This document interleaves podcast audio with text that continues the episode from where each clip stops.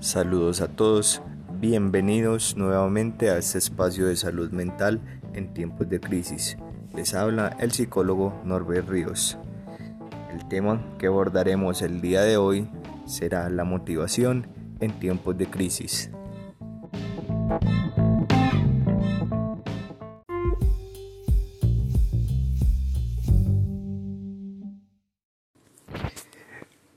Cuando hablamos de motivación, hablamos de esas cosas que animan a una persona a actuar o realizar algo.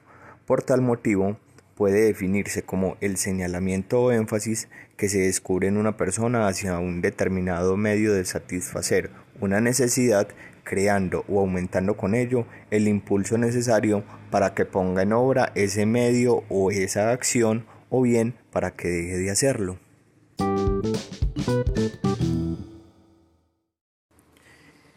Motivar a una persona entonces implica que la llevemos a la acción, que impulsemos esas capacidades que tiene para que las ponga en práctica en una situación, momento o espacio determinado.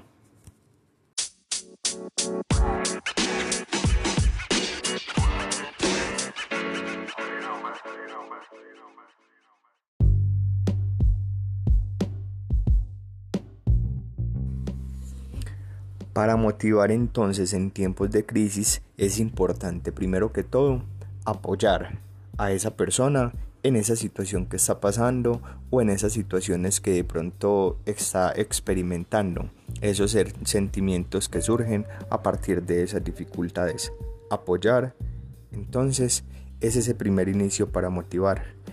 En segundo lugar, debemos identificar esas fortalezas de esa persona o de la acción que realiza esa persona para potenciar esas habilidades que tiene y que pueda desarrollar o desempeñar esa acción que queremos que realice.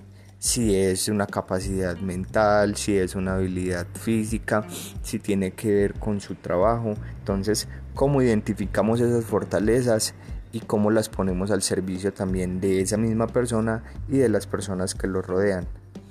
Brindar confianza, estar al tanto y permitirle a esa persona sentir esa confianza con lo que está haciendo, que nosotros que estamos acompañando sintamos esa confianza y que él sienta que nosotros confiamos en lo que él o ella puede hacer. Esa persona agradecerá cada uno de esos espacios, cada una de esas palabras que emitimos con ese asunto de confiar. Es básico eh, la realización de actividades que tengan que ver con esa confianza.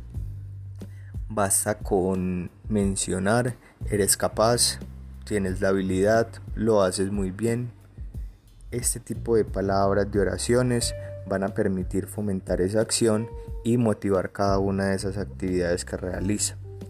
Por último, estar preguntando constantemente cómo van, qué ha pasado, qué tal les ha ido en las actividades y en cada uno de esos aspectos positivos que identifiquemos poder resaltarlos para que se identifiquen esas habilidades y para que podamos potenciar y motivar esa acción.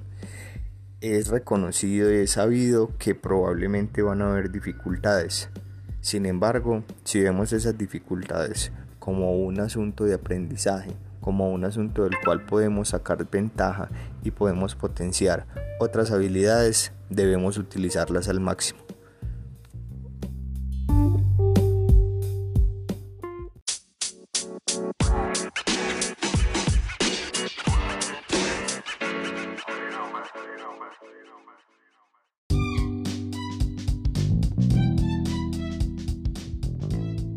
Bueno mi gente, hasta hoy dejamos este espacio de motivación en salud mental en tiempos de crisis.